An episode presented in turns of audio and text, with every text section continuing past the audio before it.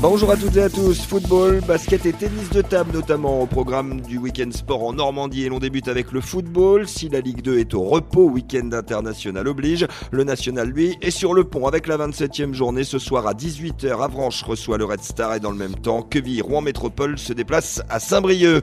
Du basket aussi ce week-end en National 1 masculine. Le Havre se rend chez le leader de Saint-Vallier. Chez les dames en Ligue 2, Mondeville se déplace à Montbrison. Coup d'envoi de ces deux rencontres ce soir 18h et puis un beau week-end de tennis de table aussi. Les dames sont sur le pont en pro-dames ce week-end. Les playoffs démarrent. Saint-Pierre-les-Elbeuf reçoit Saint-Denis et Grand Queville se rend à Quimper. Coup d'envoi de ces deux matchs demain à 15h30. En bref, et en division 1 de hockey sur glace, Caen reçoit Dunkerque. J'ai dû palais ce soir à 18h. Enfin, en Formule 1, le championnat du monde reprend ce week-end à Sakiro, Bahreïn. Les pilotes normands Pierre Gasly et Esteban Ocon sont prêts pour la nouvelle saison. Les qualifs, c'est 16h cet après-midi. Le Grand Prix demain à 17h. Bon week-end et bon sport sur Tendance Ouest. Podcast by Tendance Ouest.